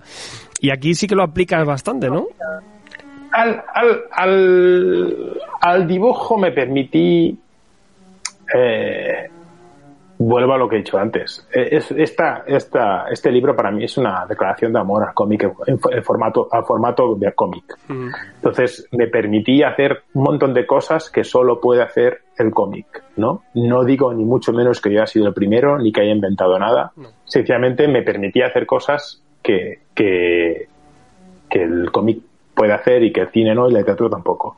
Como es dibujar el humo, como dibujar la trayectoria de una gaviota, o como dibujar una mirada, ¿no? Hay un momento en que dibujé una mirada, eso fue fantástico. El momento que estaba dibujando la viñeta y digo, voy a dibujar la mirada asesina, ¿sabes? Aquello, hostia, es que me, está mirando fuerte. No, pues digo, voy a dibujar la mirada fuerte, ¿no? Aunque yo, eh, esa inquina. Eh, en el cine se puede hacer, pero queda raro. En el cómic, el cómic, en el momento que lo dibujas, se integra perfectamente en la viñeta, porque es el mismo, mismo lenguaje que una mano, una, una silla, o que o con unas escalinatas, ¿no? Eh, lo dibujas y está allí, queda pasmado, ¿no? Entonces, em, me permití todo. mi, mi, mi, forma de, de, mi carta de amor al cómic era permitir, permitirme dibujar cualquier cosa. Y hay saltos de estilo también, no, no exagerados, pero hay viñetas que son más realistas, viñetas que son más humorísticas, viñetas que son más sintéticas, viñetas que son más barrocas. Y todo es porque en el momento pues me parecía que esto lo voy a hacer así y ya está, ¿no? Una especie de... de aquí cabe todo, ¿no? Me, me, me di carta blanca a la hora de dibujarlo. Totalmente. Me di carta blanca. Y no es porque sí, es decir, eh, era porque realmente el, el- el- es dar, darse permiso, ¿no? Yo no podía hablar de un libro de darse permiso si no me daba permiso a mí mismo de hacer lo que lo consideraba conveniente, ¿no? Entonces, quizá el hecho de, de trabajar con guionista siempre tienes una especie de, de te cortas un poquito más, ¿no? A usar según qué recursos, porque o lo, habla- o lo hablas con otra persona, a ver qué, qué opina. Aquí no, aquí yo era eh, No te, iban a estaba decir, solo. no te iban a decir nada, claro. No, no. Y era como, venga, va, voy a hacer esto así. Y además, eh, insisto, como está mucho dibujado en pandemia, es que ni siquiera teníamos tiempo de ir para atrás. Eh, iba, iba- había que hacerlo, había que acabarlo casi contra el reloj. Así que, Sí, Quedó o sea, así. sí que el, el haberlo escrito antes no, no te ha afectado el modificarte a ti mismo, sabotearte a ti mismo, que a veces cuando escribes y dibujas tienes ahí como un, pues ahora tiro más de dibujo, esta parte es la tal, o sea, quizás tiraste un poco Mm. más, eh, un poco el- no, yo, el quería- plano. yo tenía, yo tenía la voluntad de, de- de hacer un guion que se sosteniera solo y que podía dibujar cualquier otro sin, sin ser estar en mi cabeza. Eh, el guion está bastante trabajado a este nivel de, de descripción de personajes, de lo que hacen, las pausas, el ritmo, está bastante trabajado. Es decir, em, el guion es un guion en sí mismo. No, no, me, no me lo deja a medias sabiendo que como yo soy yo que voy a rematar, chuto el córner y subo yo a rematar y ya, va, da igual, ¿no? Ya saltaré. No, intenté hacer las cosas un poquito sólidas del principio, luego para que el dibujo fuera más fluido precisamente. Como buscaba un dibujo fluido, tuve la sensación de que si trabajaba el guion más con más compacto, ¿no? Más cerrado, más, más trabajado en ese aspecto, más de base, el, el dibujo podía fluir un poquito más. Y, y lo hice así. Igual otro libro lo hago justo al revés, ¿eh? no, no lo sé. Bueno, en este claro, caso lo hice así. según, según te pida la historia, que luego hay historias que Sí, te la van a pedir otras que vete a no. saber lo que me pasa por la cabeza. Están vivas, sí que están vivas las- los bichos estos al final. Están vivos totalmente. Sí, totalmente sí. No, pero sí se nota que el- el- tienes un guion ahí que, que es eh, poderoso con unos grandes pilares y, y luego sobre ahí se te nota disfrutar luego del, del dibujo, ¿no? Y, pero sí se nota que no, Bueno, yo no le eh, veo fisuras, no. En, con, en concreto, fisuras tiene un montón, Bueno, solo que no te las voy a decir porque fisuras tiene por todas partes. Que Pero alguna hay, alguna pelo, podido- hay pelo y masillas y bueno, está tapado ahí para que no se vea. Pero no, sí, sí, tiene un montón de, tiene un montón de defectos. Yo cuando abro un libro solo le veo los defectos Ay, al libro. madre. Eh, me pongo, me pongo yo nervioso. Pero solo tú. Pero no, no, no, más gente ve los defectos. Mira, en la página no sé qué, la chica le cambia el yeso de mano. Ah, bueno, yo, sí, bueno, de yo he visto alguna camisa que a lo mejor le faltaba los botones, pero digo, bueno, que sí, que sí. Ah, esas cosas de Raccord son las que se ven. Sí, Luego, si te pones a hurgar, hay defectos más graves. Pero bueno. Hombre, en fin. siempre, siempre puedes decir que fue intencionado. No, no, no. O puedes decir que me equivoqué y ya está, ¿eh? No, no pasa nada, no. No, no. No se acaba el mundo, ¿eh? No, sí, a ver, el, el, el Raco quizá pues es un poco... Y, te- y leyendo cómics habitualmente como hacemos, lo de Racor y no te digo otras No, cosas. me refiero, me refiero que el libro, un libro por definición no puede ser perfecto. Es, es que es imposible, ¿no? Es imposible. Y cuando más largo lo haces, más difícil es que hacerlo perfecto, porque más tiempo tienes para Claro. meter la pata en algo, ¿no? Total. Y en este caso, en este libro en concreto, como estuve meses y meses trabajando solo en esto, eh, pues evidentemente metí la pata muchos días, eh, muchas veces. Es que es inevitable, ¿no? Em, te voy a decir algo. Ah, sí, te voy a decir que eh, anecdóticamente también, eso también quedará para los libros de, de anécdotas, eh, empecé a dibujarlo antes de acabar de escribirlo. Es decir, que el proceso de escribir y dibujar estaba hecho en paralelo, pero nunca me ponía a dibujar nada que no estaba escrito previamente. Así que, como os decía, en pandemia estaba dibujando por las mañanas y escribiendo por las noches. Eh, en plan loco ya, ¡ah! que me, me- me saltaban chispas de la cabeza, salta- saltaban piezas, pa, pa. Em, eh, cada guion, eh, cada capítulo está trabajado como si fuera un relato. Y cuando estaba terminado el relato, pam, lo mandaba la editora, corregíamos lo que teníamos que corregir si era el caso, y estaba aceptado para dibujar, ¿no? Entonces cuando me ponía a dibujar sabía que, que, que, que aquello no, no cambiábamos ni una coma.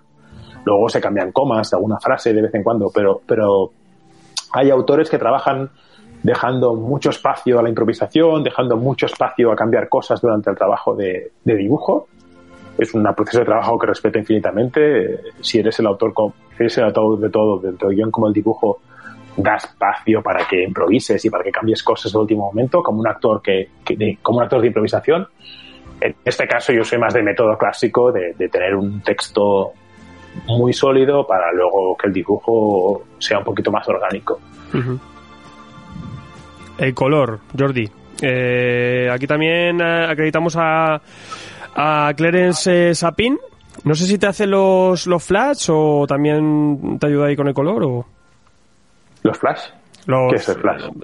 Los flats, que a veces te cogen y te... Ah, los flats. Sí. Um, uh, sí, Clemons hizo el trabajo de trabajarme las bases de color. Uh -huh. eh, hace, hace muchos años que trabajo con alguien que me ayuda a hacer las bases. Claro. Y luego yo vengo por de aquí y digo, vamos a cambiarlo todo. Pero, pero la base está, está hecha porque son muchas horas de trabajo y a mí no me, no me, no, no me, te, no te, me, te da la vida eso, la verdad. No me da, no, no, me da, no me da, no me da, no me da, no me da. Um, la, lo curioso en Carta Blanca es que tiene muchos menos colores que en mis libros anteriores. Sí. Muchísimos menos. Y es, la, es el libro que con diferencia más me dicen qué color tan bonito. Así que literalmente menos es más. Sí. Porque Carta Blanca da la sensación de que tiene una gama de colores súper rica y tiene una... Bueno, todo el mundo, mucha gente se hace eco del color y, y, la verdad es que es una gama de color muy limitada, pero es que muy, muy limitada. Son ocho colores por viñeta máximo, ocho, ocho colores por capítulo. colores planos y, también, luego que... Y colores ultra planos, ni un solo degradado, nada. ni un ni nada, nada. No hay, no hay ningún efecto extraño pero de color. Se puede hacer con, con, el Painter de, del 1988 casi. Yo creo que el acierto es y... ese, lo que dices tú, eh, una paleta muy bien seleccionada eh, lo necesario para ambientar luego depende de los capítulos y luego la textura también le da un punto. Y el papel luego claro, es que le va muy bien claro. hay un trabajo hay un trabajo de, de, línea mucho más barroco y denso que en los libros anteriores. Entonces lo que tenía claro es que en un libro largo yo, yo no me imaginaba un libro denso no un libro de ucio cuánta información así que tenía que escatimar por algún lado como el dibujo me apetecía hacerlo cargadito porque me apetecía algo muy transparente muy espontáneo un poquito parlanchín. Quería hacer un dibujo parlanchín, que es como soy yo, parlanchín. Entonces, con el color tuve que hacer a alguien que decía así, ya está. El color es una persona que al lado va haciendo así y así, ¿no? Va diciendo solo lo justo. Y, y nada, como digo, es una gama de colores muy restringida, sin ningún efecto apenas. Y entonces lo que hace es de cojín, ¿no? De banda sonora de ese dibujo tan parlanchín, ¿no? De esa línea un poquito nerviosa, un poquito rota a veces que tiene el dibujo, ¿no? Totalmente. ¿El dibujo digital? El dibujo es digital, es mi primer libro en digital. Sí. Pues no va a ser el último, ¿eh? Porque... No, como no por, por, varias razones. Eh, personales y profesionales. Eh, soy un dibujante distinto cuando dibujo en digital que cuando dibujo en papel. Uh -huh. Y en Carta Blanca todos los dibujos, los personajes, o el 95% de los personajes están dibujados en papel, en lápiz, papel y como toda la vida, vamos, así. Sí. Voy a enseñaros un... así, ¿vale? No, también no, no, no sé, es que no pueden enseñarlo esto, espera, que, que enseñar, por si que puedo enseñar. Me he metido la pata, espera, dejadme un segundo. Así, yo dibujo así, ¿vale? Esto es, un, esto es de Buenos Granos 6, una primicia, ¿vale? Esto es un dibujo hecho con lápiz, con lápiz rojo, así, mm. y en goma, ya está, no tiene más secreto. Y en carta blanca hice eso, y entonces va escaneado al iPad y me permite el proceso de entintado mucho más transparente respecto al papel original. Sí. Si trabajara con papel y pincel y plumilla y tinta, hay que calcar, hay que limpiar y es un proceso más lento, más de, más de, trabajarlo a un nivel más de, de, posar las cosas, ¿no? Y yo con, con este libro quería una cosa muy espontánea y eran 160 páginas, así que una cosa uh, reposada, 160 páginas, hubiera salido un libro de tres años, cuatro años, ¿no? yo, yo, creo que la, la, línea que tiene ese trazo, esa textura de, de pincel seco, claro, hacerlo en manual, este, esta textura es un infierno, si no, imagínate. Que creo que le aporta mucho, le, le da un rollito muy bueno también eso hay, hay, una, hay un diálogo entre la, la, línea que me sale y lo que me permite el dibujo respecto a la línea que me sale. ¿no? Mm. El, el, dibujante. Yo me acuerdo una vez que, hace muchos años, fui a ver un concierto de B.B. King y la, la, prueba de sonido la hizo una, creo que el, el, su guitarrista o el, el, bajista, uno de los dos. El bajista o el guitarrista, uno de los dos. Y era, pues eso, B.B. King tenía 80 años y el guitarrista de 65 o así. Muchísimos, 75, muchos eran ancianitos negros ahí, tocando, tocando, tocando. Exacto, esa.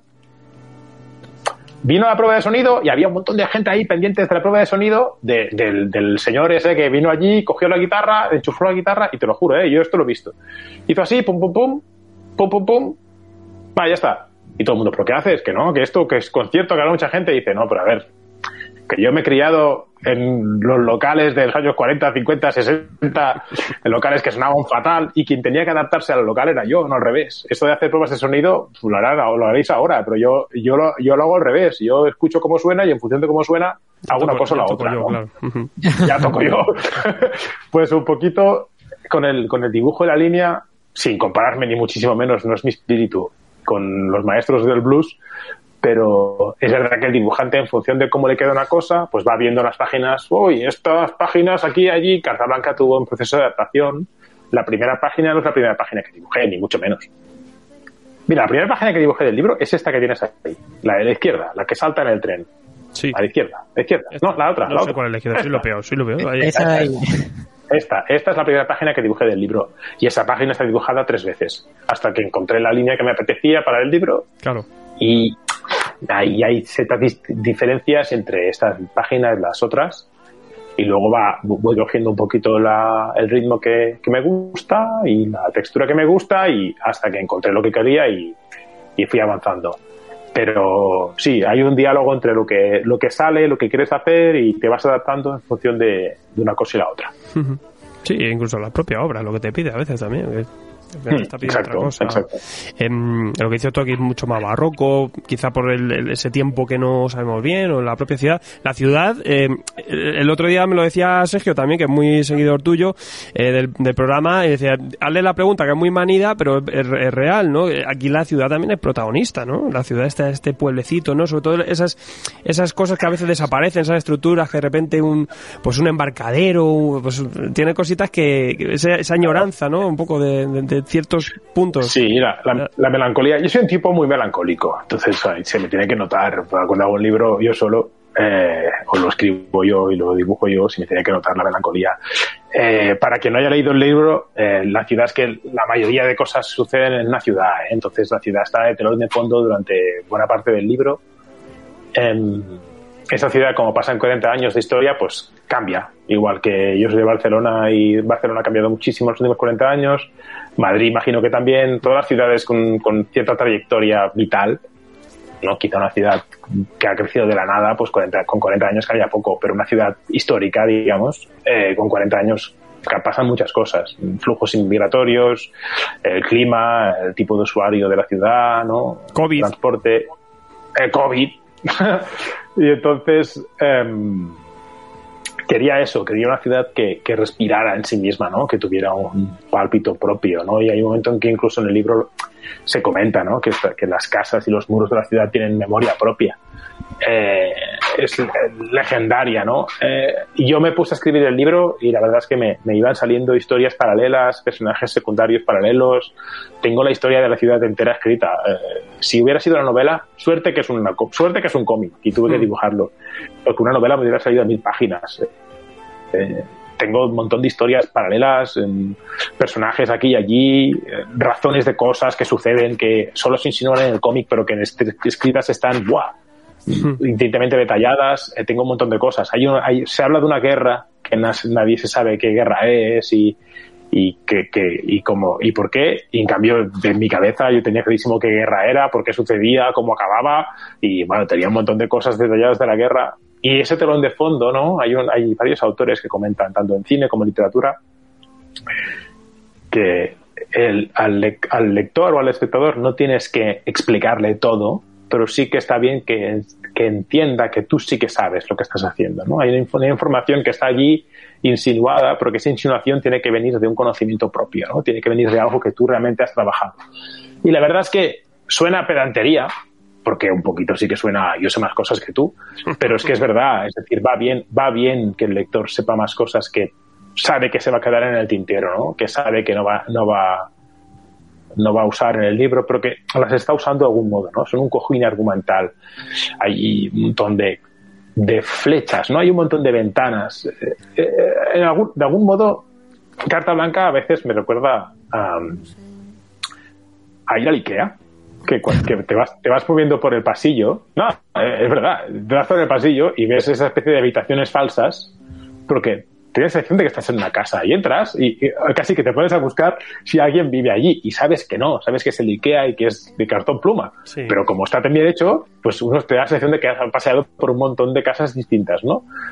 Carta Blanca está hecho con esa sensación de abrir muchas ventanas a historias que sé que no voy a contar y que el lector sabe que no voy a detenerme en ellas, pero que sí que abro la puerta que imagine, ¿no? A que, a que uh, se le vaya la imaginación hacia, hacia otras historias paralelas, ¿no? Hay, hay, hay el cartero, hay la, las tres mujeres que coman croissant, sí. las tres vecinas, ¿no? Hay el, una, la vidua, hay, hay, hay, la mujer que está en el, el, que cuenta su vida desde, desde el, el ático y imagines una vida larga que da por una historia en sí misma y evidentemente se queda allí. Hay, hay, me gustó crear personajes secundarios. Perdón, hay petardos en la calle. Eh, Vete a saber. um, me gustó crear personajes secundarios que, que abrían la ventana a otras historias. Porque al final lo que yo decía hacer una historia de amor, más que una historia de amor, una, quería hacer una historia sobre el amor. Entonces quería abrir ventanas y a personajes que se querían de otra manera, ¿no? Es una especie de diccionario de amor. Hay formas, muchas formas distintas de quererse, hay muchas formas distintas de estar enamorado y de respetar y de querer a otra persona. Hmm. Y, y, un poquito era eso, ¿no? Me centro en dos personajes en concreto, que son los más peculiares, pero hay un buen, hay un buen abanico de, de personajes secundarios ahí, cada uno con sus cositas, que, que, fue muy divertido trabajar, la verdad, fue muy bonito. Y la historia, la, la ciudad, un poquito me sirvió para, para, cerrar la respuesta, que llevo cinco minutos respondiendo esto. Eh, la ciudad me, sirvió de especie de, de, paisaje de ensueño, ¿no? De, de, sitio fabuloso en el que todo amor es posible, vamos a decirlo así, un poquito exagerado. Y, y tiene una historia propia, que no sé si algún día voy a contar en un libro o no, pero en cualquier caso está allí. Existir existe. Te puedes hacer el spin-off. No, pero sí que, como dices tú, todo eso enriquece la lectura y se nota. Y a lo mejor el, el lector pasa por encima, pero siempre es un ambiente que, inconsciente puede ser o no, pero que está, ¿no? Y luego el personaje, como dices tú, súper entrañables, que yo, por ejemplo, la, esta, estas eh, vecinas de la librería, yo quiero un spin-off suyo, lo estoy esperando. Claro, es que, es que es eso, es decir, hay, hay personajes que a medida que digo cosas en voz alta y me suenan atópicos, pues, pues os juro que es verdad. Aquello de a medida que vas escribiendo te das cuenta que los personajes te piden algo, que es una respuesta de, to, de topicazo, pues es que es verdad. Yo estaba escribiendo las tres chicas, estas, las tres mujeres, yo me imaginaba una versión moderna de, de las tres brujas de Macbeth, porque Jessie estaba haciendo una historia de amor y un personaje un poco contracorriente, pues tenía que hacer tres brujas de Macbeth. Es que es una norma para mí. Y, y, y, me imaginé tres brujas de Macbeth, pero a la versión Miyazaki, un poquito dulces y simpáticas. Y de ahí se crearon tres personajes que, como que tú dices, que tienen, que toman vida propia y me daba para contar eso con su vida. Son tres hermanas y una es muda, pero una es muda y resulta que en la guerra no sé qué y, la, y yo sé que eran panaderas y la historia de panadería y luego insinúo una cosa que nadie entiende pero que para mí está allí y bueno, se fue creando una especie de, hostia, hostia, te vas liando, te vas liando. Para mí escribir, para mí escribir Carta Blanca fue como una fiesta. Es decir, ¿sabes cuando te pones a hablar con alguien y te das cuenta y conoces, entonces conoces a otra persona y te pones a hablar con esa persona y luego te lías y ya sois cuatro, entonces te vas a no sé dónde y luego te vas, eh, o esos sueños locos que van pasando un montón de cosas. Para mí escribir el Carta Blanca fue así. O sea, eh, hay un momento que, que, que iba solo, que yo escribiera cosas y me iban ocurriendo cosas y todas encajaban porque había creado un universo en la que me gusta pensar que todo era posible, ¿no? Y como todo era posible, pa, pa, pa, pa, pa, sucediendo cosas y mi trabajo fue casi centrarme en lo que yo quería contar del libro concreto, en este libro, Jordi. Vuelve, vuelve, céntrate, Jordi, céntrate. Y, y contamos la historia esencial de, de, de Ana y Zeno, ¿no? pero historias ahí un montón. Para morirse. Eh, ¿qué le- ¿Se lo ha leído Cidru? Sí, creo que sí. No te ha dicho nada. He hecho cabrón. Sí, está me, dijo, me dijo, me dijo, me dijo que se le había gustado mucho, pero, pero no sé. A mí se me hace raro sí, ve- ver a Jordi la Febre no estaba- y, y no, y no ver a Cidru y digo, qué raro, pero luego, claro, leerlo y decir, joder, qué pedazo de guion. O sea, que... Ah. me- me- ahí- no sé si... ¿Cuánto habrás aprendido tú de, de los guiones esos que te han llegado de Cidru? Eh, Hablamos en, porcentajes. Sí, bueno. 64%. Un cuatro por- no lo sé, no lo sé, no lo sé. He aprendido mucho trabajando con, con- trabajando con, con, con, él y trabajando con. Yo intento aprender de, de, de todo lo que me rodea. Eh, le- leer un guion original, un león de cómic sin los dibujos, es, es oro puro. Para quien aprenda, para quien quiera aprender a escribir, es un lanzo un consejo. Eh, intenta leerte un guion tal cual está, sin, sin que luego lo haya dibujado. Porque el dibujante siempre pone de su parte, porque el dibujante muchas veces es un ser acomplejado, que se siente ignorado, entonces quiere reclamar toda la atención para sí mismo o misma, dibujando súper bien. Eso es lo que hacemos los dibujantes muy a menudo. Y los guionistas que les den. Y entonces los guionistas eh, tienen un trabajo de acomplejado, que se sienten ignorados por el dibujo apabullante de los artistas y entonces quieren atraer la atención hacia sí. Y esa, esa alquimia de dos, de, de dos ejos maltratados crea un libro normalmente bonito de leer. El guion, antes he dicho que intenté hacer un guion sólido, em, se puede leer en sí mismo y yo he aprendido mucho de leer guiones, de leer guiones tal cual son antes de dibujarlos. Me fijo mucho en cómo están. Evidentemente de Zidru he hecho muchos libros con él y, y, y algo se me había pegado de, de técnica, de, de, de muchísimas cosas, ¿no? En guion de, de cómic desde la estructura al tratamiento de personajes, a dónde usas las elipsis, a ritmo. Hay tantas cosas que se pueden se pueden hacer la pregunta de ¿y esto cómo está hecho, no? Aquí.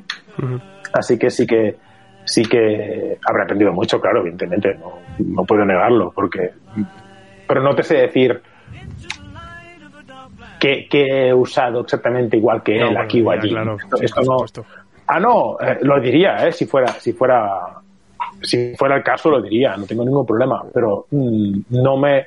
Cuando escribí Carta Blanca mm, pensaba en otras cosas, no pensaba exactamente. Además, los, los cómics de Sidru, los guiones de Sidru tienden a ser muy, muy jazz, muy, una estructura muy, muy sencilla al principio, para luego pa, pa, pa, pa, para crear una especie de musicalidad con los diálogos y los personajes y las situaciones que se crean. Y Carta Blanca es muy al revés, es muy pautada, es, es música clásica, es tac, tac, tac, ñigu, ñagu, ¿no? Y, y en eso a veces me concentraba en no hacer precisamente un guion jazzístico, sino hacer una cosa más bien pautada. Y, y es solo al final de Carta Blanca que me permito un par de digresiones ahí, en plan de deslices, ahora aquí y allí, sabiendo que ya acababa, ¿no? Que yo, venga, ahora saco los suplentes. Ahora rock and roll. Eh, ahora, así, ah, pero ya cuando en los últimos dos capítulos hago un par de cosas que no hubiera hecho jamás de la vida en los primeros dos capítulos. Sí. Pero bueno, em, lo dejo, lo dejo ahí. Se nota y sube. Y, y guay, guay. Y venga. Guay, guay, guay. guay. Muy bien esa parte. Eh, bueno, yo, ¿y qué cosas tienes más adelante así en el horizonte que se pueda contar? O sea, que sea mencionar, nada más. Bueno, eh, acabo de acabar un Buenos Granos 6. Está entregadito en el horno, va a salir en Francia, en francés, en Francia y Bélgica y Canadá el 18 de junio. Es decir, en nada, en tres semanas, cuatro semanas. Muy bien. y, y haremos Cosas, más cosas, eh, cosas. cosas, cosas. Soy súper, súper supersticioso. Soy un tipo No, no, súper no. Pienso, si digo algo en voz alta, mi cabeza me está diciendo, esto te la acabas de cargar. O sea, falta que lo digas para que te lo hayas cargado. A mí cuando me preguntan, ¿vais a hacer más todos los veranos? Digo, bueno, ¿sabes? Porque nunca se sabe. No. Eh, nunca, nunca- no, no me gusta. A mí me gusta hablar de lo que ya ha pasado, eh, de lo que sucedió. ¿Este libro cómo lo has hecho? Así ya está. Porque lo que, lo que estoy haciendo ahora nunca se sabe. Tengo, tengo muchos, muchos proyectos en paralelo. Eh, otra cosa que me parece un poco como de pedante, pero otra vez que es- eh, juro que es verdad. Yo me acuerdo cuando, cuando una vez leí una entrevista a Javier Bardem, creo que era Javier Bardem, y dijo, no, he trabajado con varios proyectos y pensé, qué, qué, fanfarronada eso de tener proyectos en plural. ¿Qué, qué, a, a quién intentas engañar? Pero es que es verdad, porque los, los proyectos tienen los libros, o, si no son libros, cualquier otra cosa, tienen como tiempos. Tiempos en los que vas pensando la idea, tiempos en los que ya te pones a ibanar un poquito el hilo, proyectos que necesitan solo dos horas pero cada semana, o proyectos en los que necesitan toda tu atención durante toda la semana. Son varios ritmos de, de cosas. Y como soy un tipo inquieto, pues me voy metiendo en cosas que me permiten trabajar en paralelo. Y ahora mismo tengo varias cosas en paralelo. Tengo varias. Algunas yo solo, algunas no tan solo, algunas... Bueno, no te cuento nada, básicamente, no porque no pueda, sino porque soy supersticioso a matar y, y me da la sensación de que si digo una palabra, lo- me lo voy a cargar. Y como no quiero cargármelo, pues no te cuento nada. Que te la lías. Cuando, sal- cuando salgan, estaré encantado de volver aquí y hablar de ello. Hombre, te daremos la chapa, por supuesto. Eh, no, lo- también eh, nos alegra, que ya lo has dicho un poco, que veremos algunas cositas más escritas tuyas en el futuro. No sabemos cuándo, pero... Sí, sí, para escribir, escribir no voy a parar de escribir. Es decir, sea, sea este libro en concreto. Mira, entre, eh, ahora sí que os cuento una cosa. Esto sí que puedo contarlo. Desde que acabé Carta Blanca hasta ahora, empecé un libro que en un momento dado me di cuenta que era una vía muerta, que no funcionaba, y lo abandoné. Un guion que empecé a escribir, que cuando estaba empezando a poner ya letras en el papel, decía, bueno, esto, esto, esto, me estoy liando aquí, esto no va a funcionar. Y lo paré. Estas cosas pasan. Eh, hay gente que insiste, insiste, insiste, ¿no? Y se da de cabezazos hasta que consigue que el libro salga sí o sí. Y yo intenté fluir esta vez y decir que este libro que estaba haciendo quizá era más un, un amor de verano de una cosa que se me ocurrió, pero que tampoco era una cosa para durar y que fue para desquitarme precisamente de, de carta blanca, ¿no? Hay un duelo también, ¿eh? igual que te digo que los libros tienen un principio, tienen un, pro- un proceso de, de maduración y que a veces te dedicas poco tiempo, luego más y poquito cada vez más. Cuando lo acabas hay un momento de quitártelo de encima y decir, "Puf, tú de esto no me hables más, ya estoy harto, ya. Entrevistas vale, pero no me, no me abres el libro, no quiero verlo. y porque llevas meses y meses metido hasta las cejas de él, ¿no? Y, y hay un duelo, hay un momento en que tienes que quitarte de encima esos personajes, quitarte de encima esos decorados, esa forma de dibujar, todo eso tienes que quitarte de encima y pasar a lo siguiente. Y no siempre es fácil. Y quizá una forma inconsciente de hacerlo es ponerte en un proyecto que sabes que no va, que no vas a que no vas a acabar, pero que te pones solo para, para desquitarte, ¿no? Como Sí. quien empieza una relación de verano solo para olvidar que se ha separado.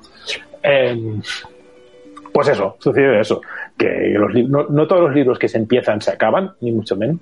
Mm. Y a mí me gusta hablar de los libros que, que, que he acabado, los que voy a empezar, pero que no sé si voy a acabar o no, pues no. ¿A qué? Dios dirá. Ah, te voy a decir, te, te voy- te- te voy a decir, sí, estoy haciendo esto y lo otro, y luego dentro de un tiempo me dirás, ¿y eso y aquello qué? Y digo, hostia, aquello no me preguntes, que acabo fatal. ¿no? Luego la gente te preguntará, oye, ¿esto que dijiste? ¿Qué tal? ¿Cuándo? Claro, claro, no, no, paso, paso. Te paso, atormenta, paso. ya te atormenta Total- la gente. Totalmente, Sí, sí. totalmente. Además, eso lo aprendí, ahora que estamos aquí entre, entre amigos, que nadie nos escucha. Nadie. Esto lo aprendí hace muchos años eh, en la feria de, de cómic franco-belga que hay en Francia, en Angoulême. Pues uno empieza a decir, ah, pues acabo de firmar un libro, de hace muchos años, cuando éramos más jovencitos y más inexpertos, decíamos, ah, acabo de firmar un libro contra la editorial, hostia, qué bien, qué bien. Y esa persona no la veías a cabo de un año. Pero en ese año pasaban mil cosas. Y a veces pasaba que ese libro, pues que ibas a hacer, no lo hacías por lo que fuera.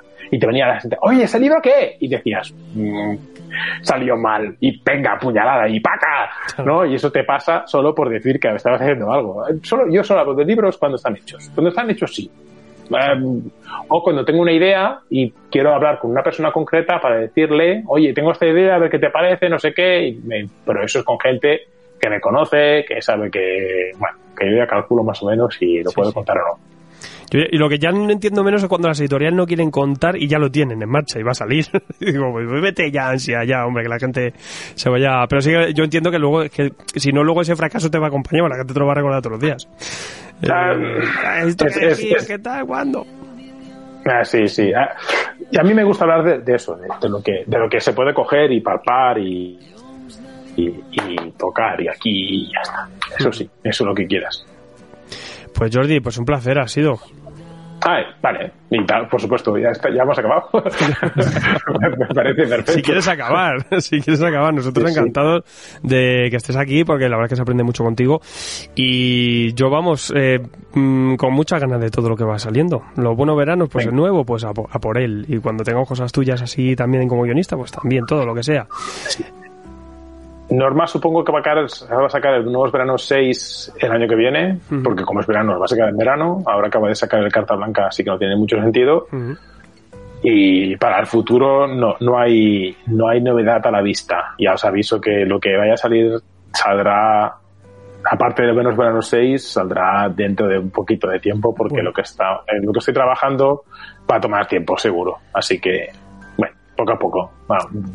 Habrá otros libros, que nos lo otras novedades. Eso sí que nos acordemos siempre cuando volvamos a ver en las librerías la febre y puesto, eh, pues acercarnos y leerlo con toda la ansiedad del mundo. Yo es lo que te digo, me ah, un año que 20, que ahí estaré esperando un poco. Sí, hay, una, Ayer era, muchas gracias. Iba a alargarme a dar una, una, una, respuesta larga y pesada, pero no la voy a dar. Eh, muchas gracias. Será, será, será, un placer. será un placer encontraros allí. Cuando salga lo siguiente, sea lo que sea, será un placer encontraros. Sí, luego tendrán mi mail de Jordi, vente para acá, vamos a hablar. Sí. Y vamos a contarlo. Pues bueno, sí, cuando, cuando, cuando salga el libro, cuando salga el siguiente libro, igual se ha acabado el COVID ya, igual se ha acabado. Bueno, igual se ha acabado. han venido los robots y todo. no está aprobado, exacto. Igual, igual, bueno, ha pasado de todo. Por eso, que no vale la pena hablar del futuro, porque no, no, tal y como están las muy cosas. Muy cierto, muy cierto. O sea que bueno. Muy, eh, muchas preguntas. Por ahora disfrutemos del pasado, como pasa de carta blanca, ¿no? Que ahí lo tenemos, de presente, que es el que está ahora mismo. Lo, lo pueden leer, lo podéis leer mm, derecho, del revés. Boca abajo, todo lo que queráis. Boca abajo, puedes hacer muchas cosas. Este libro da para muchas cosas, así que leedlo. Jaleo. Tanto como queráis y ya está. Maravilloso. Pues Jordi, muchísimas gracias. A vosotros, ha sido un placer.